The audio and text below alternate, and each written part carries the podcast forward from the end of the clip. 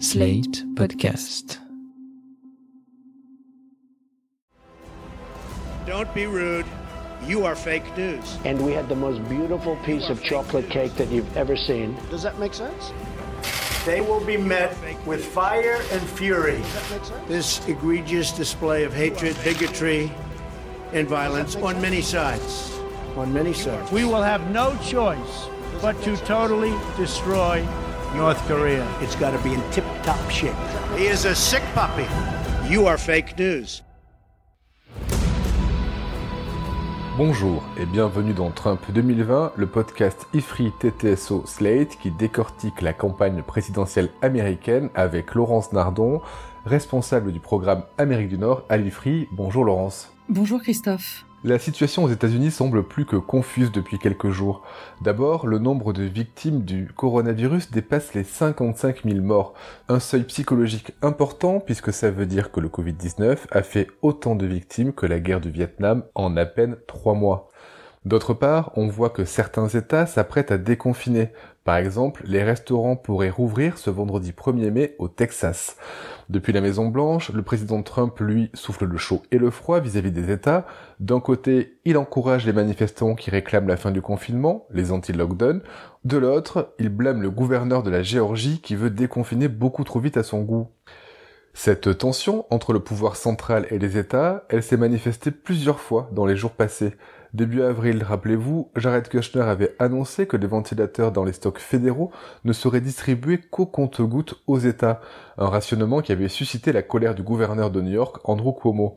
Et cette semaine, nouvelle polémique, le président reprend les arguments de Mitch McConnell, le chef de la majorité républicaine au Sénat, arguments selon lesquels les États ne doivent pas recevoir d'aide fédérale pour faire face à la crise actuelle. Laurence, est-ce que nous pourrions revenir sur la division des pouvoirs entre le gouvernement national et les États fédérés. Vu d'ici, ça paraît Oui Christophe, pour nous qui avons un État centralisé, ça paraît assez compliqué.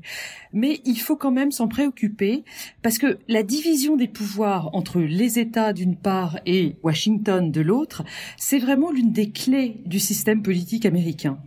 Et ce qu'on voit ces jours-ci avec ce rapport de force entre le président et les gouverneurs dans la gestion de la pandémie, c'est en réalité un nouvel épisode dans une guerre qui bat son plein sous Trump. Depuis janvier 2017, les États, les comtés et les villes démocrates s'opposent aux décisions de l'administration Trump. On le voit principalement sur deux plans. D'abord, en matière d'environnement, il y a 24 États sur 50 aujourd'hui qui se sont engagés à maintenir, en ce qui les concerne, les objectifs de l'accord de Paris.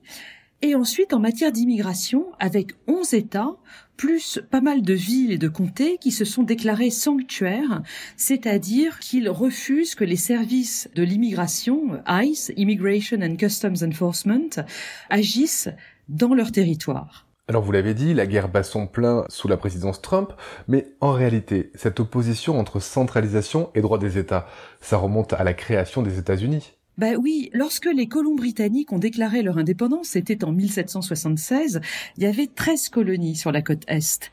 Elles se sont organisées à l'époque en un État très décentralisé. Elles étaient sous l'influence de ce qu'on appelait les antifédéralistes, dont Thomas Jefferson, qui allait ensuite devenir le troisième président des États-Unis. Cette première organisation des États-Unis, elle reposait sur une constitution très souple. D'ailleurs, elle ne s'appelait même pas une constitution, elle s'appelait les articles de la Confédération. Et ce système s'est révélé inefficace parce qu'il avait notamment mis en place un congrès continental pour lui servir de parlement, et ce congrès continental ne pouvait pas lever d'impôts. Pas d'impôts, donc pas de forces armées. Et c'est parce que ce système était trop inefficace que les pères fondateurs ont rédigé et fait adopter la fameuse constitution de 1787, qui est toujours en place aujourd'hui, et qui donne plus de pouvoir aux institutions fédérales. Mais cette opposition entre euh, État fédéré et État fédéral reste un point très important en permanence dans la vie politique des États-Unis. Ça veut dire que les États défendent farouchement leur indépendance? Oui, c'est vrai, les, les 50 États américains sont jaloux de leurs prérogatives et on le voit dans la réaction d'un Andrew Cuomo ces dernières semaines. Il est extrêmement vindicatif par rapport à Trump dès qu'il s'agit de diviser les pouvoirs entre euh, l'État et les États. Mais ces États sont pas réellement indépendants, ils font partie de l'Union. Si on veut parler d'indépendance, il faut retourner en arrière dans l'histoire et dire que, par exemple, le Texas a été un État indépendant entre la fin de la colonisation par le Mexique et son annexion par les États-Unis, c'était entre 1836 et 1845. Et d'ailleurs, lorsqu'on pourra se balader à Paris, on pourra aller voir Place Vendôme, l'endroit où se trouvait l'ambassade du Texas en France. Dans ces années-là, c'était sous Louis-Philippe. Il y a eu aussi une très brève République de Californie en 1846, et là aussi c'était entre le départ du Mexique et l'arrivée des États-Unis. Le drapeau de la Californie avec l'ours, qui existe aujourd'hui, date de cette République en 1846. Et la mémoire de ces indépendances reste vive dans la culture américaine. Cette idée de l'indépendance vis-à-vis de l'autorité fédérale, c'est ce qu'on retrouve aujourd'hui dans la culture libertarienne des États du Grand Ouest. Oui, tout à fait. Et puis même, la guerre de sécession, euh, c'est aussi une histoire d'indépendance lorsque onze États du Sud ont quitté l'Union pour créer leur confédération. Et du coup, dans la culture américaine, bien souvent, les citoyens américains ont une grande loyauté envers leur propre État et il peut arriver qu'ils considèrent Washington avec défiance, un petit peu comme les citoyens américains eurosceptiques considèrent Bruxelles, c'est-à-dire un pouvoir lointain, étranger et dont ils ne reconnaissent pas vraiment la légitimité. Vous nous décrivez un Washington peu apprécié des Américains.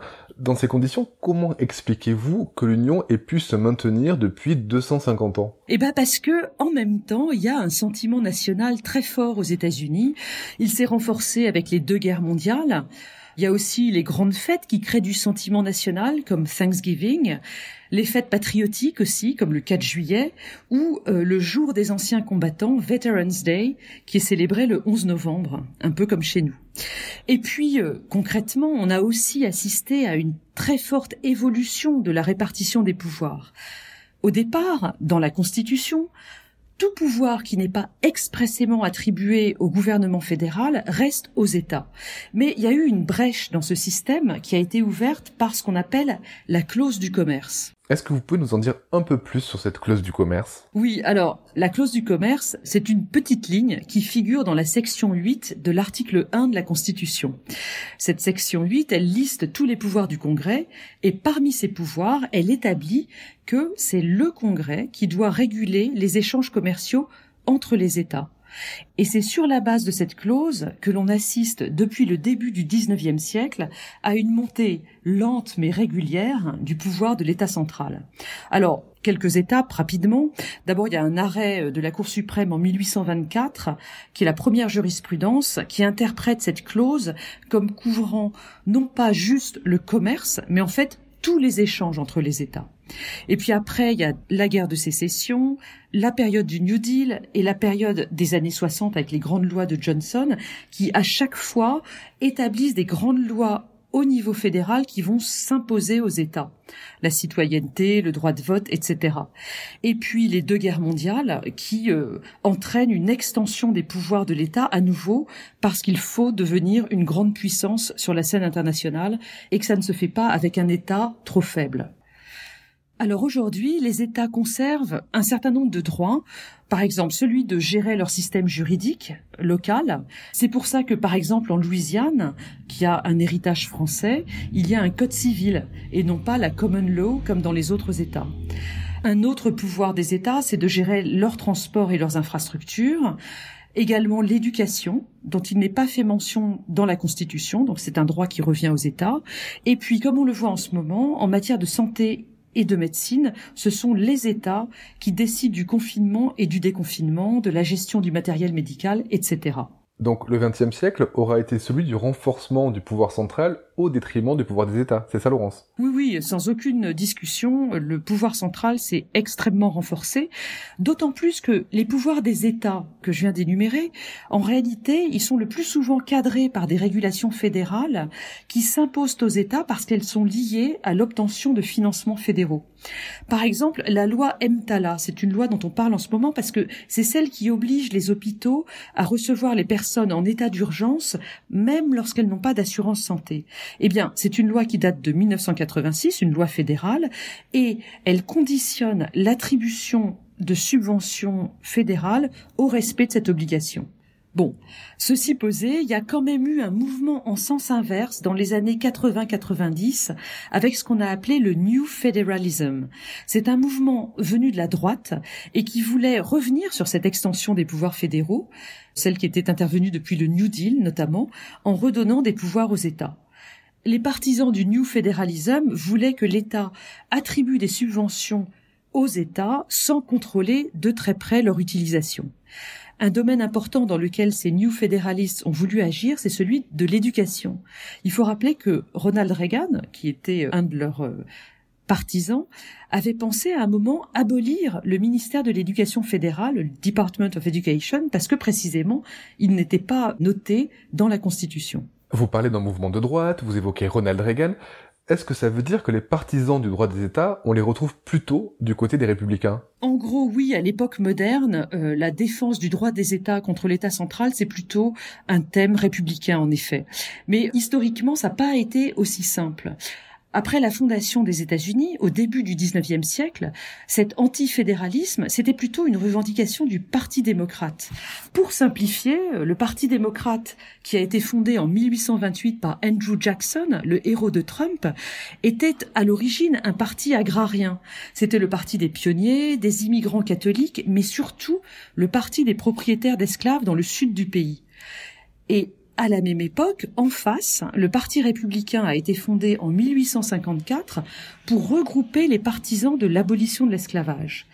Et comme vous le savez, ce qui est très intéressant, c'est que le Parti démocrate et le Parti républicain ont absolument échangé leur système de valeurs entre la fin du 19e siècle et le milieu du 20e siècle. Donc oui, aujourd'hui, l'opposition à un État central fort, c'est plutôt du côté républicain. Mais la croisade idéologique dont je vous parlais, celle du New Federalism dans les années 80-90, en réalité, elle a été balayée par le 11 septembre 2001, qui a entraîné une nouvelle avancée des pouvoirs de l'État central sous la présidence Bush pour la défense du territoire contre le terrorisme. Du coup, on en est où aujourd'hui? C'est la victoire totale de l'État central? Oui, en réalité, l'État central aujourd'hui est extrêmement fort aux États-Unis. Mais ce qui est intéressant, c'est que ce rapport de force autour du fédéralisme, il est plus vraiment porté uniquement par le Parti républicain. En réalité, il est instrumentalisé par les deux partis selon les sujets. Il y a deux exemples qui sont celui du cannabis et celui du port d'armes.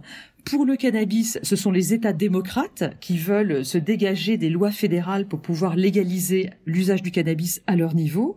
Et pour le port d'armes, à l'inverse, ce sont les États républicains qui veulent s'affranchir de toutes les régulations fédérales pour faire ce qu'ils veulent. Donc aujourd'hui, c'est à propos de la lutte contre le coronavirus et sur les modalités du confinement que s'affrontent les États et le pouvoir central, avec d'un côté des États démocrates et de l'autre un président républicain. C'est exactement ça. Trump s'en prend principalement aux États démocrates, mais il a quand même eu euh, des accrochages avec des gouverneurs républicains dans les semaines passées. Ce qui montre bien que cette question euh, de la lutte des États contre un État central, aujourd'hui, elle est portée aussi bien par des démocrates que des républicains. Merci Laurence pour ces explications. On se retrouve la semaine prochaine pour un nouvel épisode de Trump 2020. Merci Christophe. À la semaine prochaine. Retrouvez Trump 2020 chaque semaine sur slate.fr, dans la newsletter TTSO, sur le site de l'IFRI ou sur votre application de podcast préférée.